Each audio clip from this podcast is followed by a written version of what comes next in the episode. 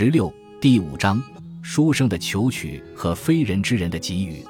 在中国的古典文学名著中，没有一部作品能够像《聊斋志异》一样，将凡人的世俗生活当作人们活着的信仰去敬重和描写。《红楼梦》是一部时代贵族兴起没落的大百科，《三国演义》的宏大叙事决定了国家和英雄才是历史的主角和书写人。《水浒传》的打打杀杀是人世常态之追求，而人活着真正的日常，吃饭穿衣、男欢女乐、生老病死，只是那打杀脚下的荒草与沙砾。《西游记》自然和人的真实生活是拉开距离的，它极尽地展示了生活与想象这文学双翼之一翼的高飞和远翔。《金瓶梅》倒却把世间的欲望写到了尽致和淋漓，然而在欲望和日常的平衡上。终是不如《聊斋志异》更为多面、平正和均衡。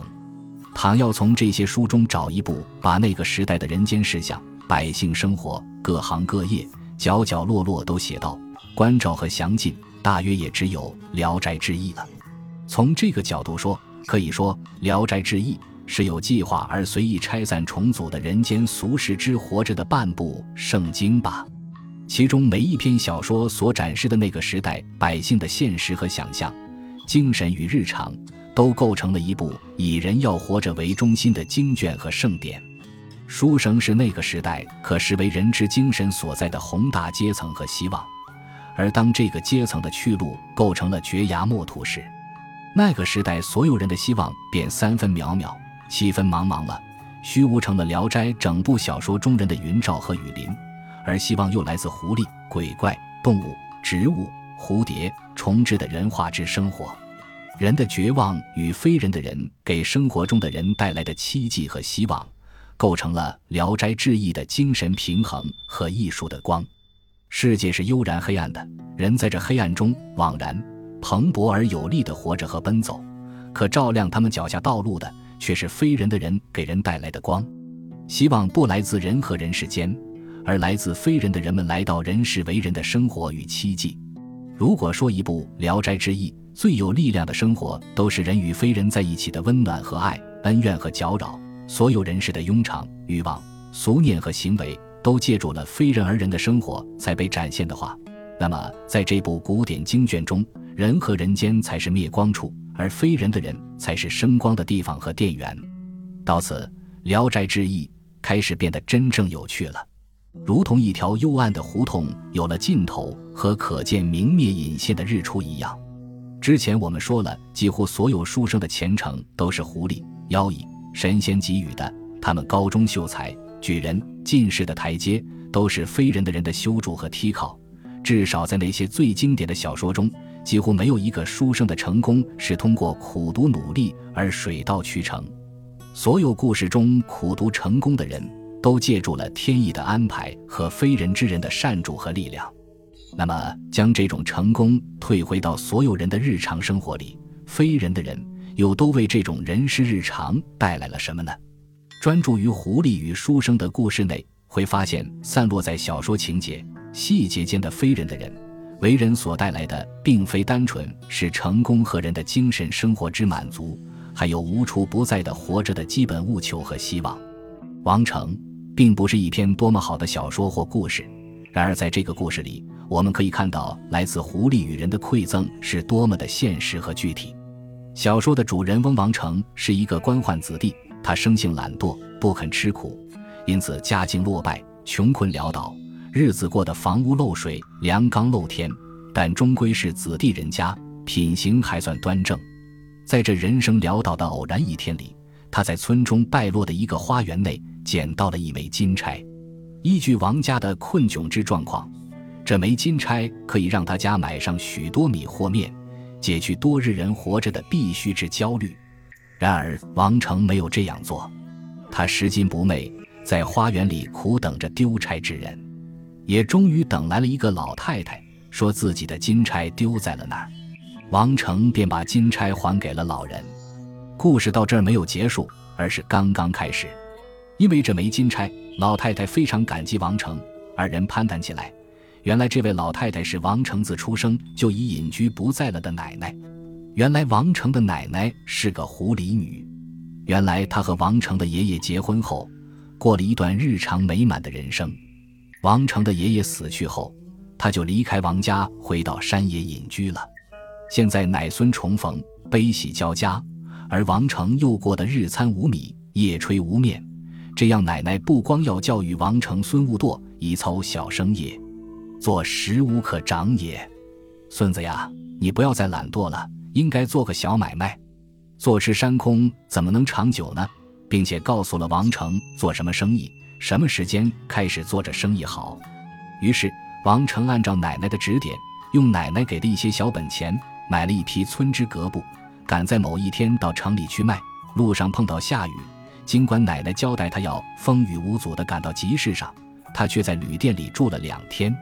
结果，当他到了城里，格布市场最好最赚钱的时候过去了，集市上出现了从南方运来的更好、更便宜的格布，这笔生意就彻底亏本赔钱了。赔钱了，怎么回去见奶奶？进一步。连剩下的本钱也在旅店被人偷走了，因为钱在旅店丢掉了。如果打官司，这钱应该由店主赔给他。可结果，王成没有去衙门告店主，而是自认倒霉，认同命运了。店主有感于他的人品，给了他五两银子，让他做盘缠回家。而他因为无脸见奶奶，就到城里转悠，看到城里的赌场有斗鹌鹑的，在这儿，蒲松龄把买卖鹌鹑和戏斗鹌鹑的经过。场面及王成的心理写得详尽而具体，整个过程就是人生百态的一段《清明上河图》。当然，其经过自然是起起落落、意外频频，让人想到茨威格的小说《象棋的故事》中的场景和经历，也想到《聊斋志异》中故事人物都最为完整的名篇《醋汁里斗蟋蟀》的场景和经历。主人翁先是买了一担鹌鹑。因为雨天鹌鹑莫名的全部死掉了，仅留的一只似乎是鹌鹑中的英雄或将军，如此便依着店主的嘱托去斗鹌鹑。结果时来运转，好人有好报，一赢再赢，连城里最爱最会斗鹌鹑的大亲王也都一输再输的败给他。最后，王爷用六百两银子的价格把王成的鹌鹑买走了，而王成一波三折，最终赚了一大笔。回到家自然是欢天喜地，全家人兴高采烈。在老太太的计划安排下，王成买了三百亩地，盖了楼房瓦屋，过上了衣食无忧的好日子。然后，这位狐狸奶奶不辞而别，无踪无影了。小说也就到此结束了。英宁在《聊斋志异》中是一部杰作名篇，作者对狐狸女英宁的塑造，堪为狐狸女中最为成功的典范。英宁单纯。狐媚、直率、温柔又甜美，是湖中之绝艳，人中之绝代。但我们放弃这个美艳的故事，去留心小说的开头和结尾，会发现被疏忽的人的日子及信仰的散落与书写。王子服举之罗店人，早孤，绝会十四入判，母最爱之，寻常不令犹交也。品萧氏未嫁而夭，故求皇位救也。王子服是山东日照莒县罗店人，幼年丧父，而人又绝顶聪明，十四岁就成了秀才。母亲百般疼爱，生怕他意外，平常连他到郊野游玩都不让。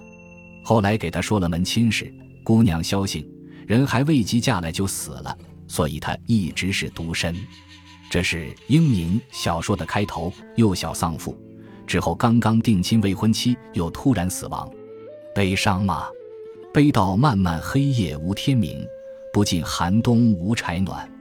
就在这悲苦交加时，英宁出现了。她荣华绝代，笑容可掬，和其他狐狸女的爱情故事一样。他们的出现，必然是在书生最无奈、寂寞、绝望的时候，如同黎明前那段百般苦寂、暗黑、模糊的时光，才能带来黎明一样。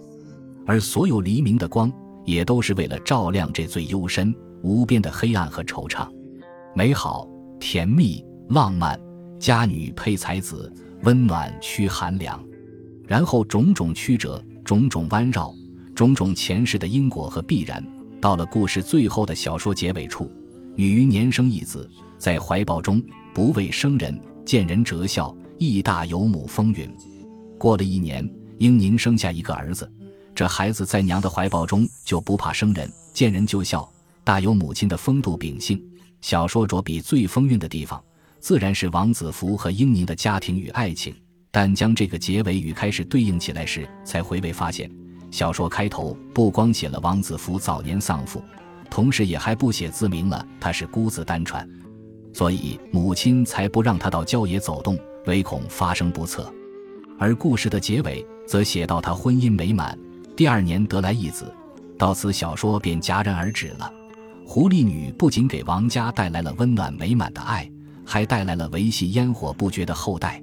我们再来看第三篇小说《酒友》，故事并不复杂，没有男情女爱，没有凄风苦雨，人物车生只是一般人家，人生之爱以酒为乐，说白了就是一个民间酒鬼，每天都是不喝不醉，不醉不睡。这一天他又喝高了，躺下睡醒后。发现身边还睡着一只毛茸茸的狐狸，原来是他喝高睡下了，狐狸来喝了他的酒，也喝醉睡下了。从此二者成了酒友知己。车生并不富裕，买酒的钱总是紧紧巴巴。于是狐狸告诉他说：“离这儿东南七里地，路上有人丢失了两块金子，你可去把它捡回来。”车生朝着东南走，走了七里后，果然在路上拾到两块金子。这一下他有钱买酒了。再后来，他们情谊日深。狐狸又告诉他：“你家院后的窖里藏有东西，应该把它挖出来。”车生果然在后院挖出了十万多钱。为了不让车生坐吃山空，把这些钱全都喝酒喝掉，狐狸又让车生在市场上荞麦便宜时，用这钱全都买了荞麦，大囤大积，一库一库。结果下一年天下大旱，荞麦价格疯涨，车生卖了荞麦赚了大钱，买了二百亩地。听从狐狸的安排，狐狸让种什么就种什么，结果年年丰收，车生日渐富裕，狐狸成为车生兄弟般的亲人，车生一家过上了平静小康的日子。直到车生死后，狐狸才从这个家中消失。一篇酒友故事风趣幽默，狐狸的形象鲜明饱满，虽然在情节上多有雷同。王成钟奶奶回到王成家给王成子福引路一样，但这却又一次让我们体会到了非人的人狐狸躺在给人和人世带来希望赐福时带来的希望之光，几乎都是人间烟火的必需品：土地、钱财、儿女和身体的爱。由此漫及其他小说中，莲香、连锁、毛虎、青梅、丫头、胡子相公、小翠、小梅、张鸿渐等，凡为狐狸。鬼魄到人间，与人有恩赐情爱和奇迹之作品，那些希望的光，都不与我们今天所说的精神有直接对应和联系，都在小说中转化为人生在世活着的必须的物，哪怕是一种相对粗俗的爱，也一定都以世间人生中必须的物的形式而出现。本集播放完毕，感谢您的收听，喜欢请订阅加关注。主页有更多精彩内容。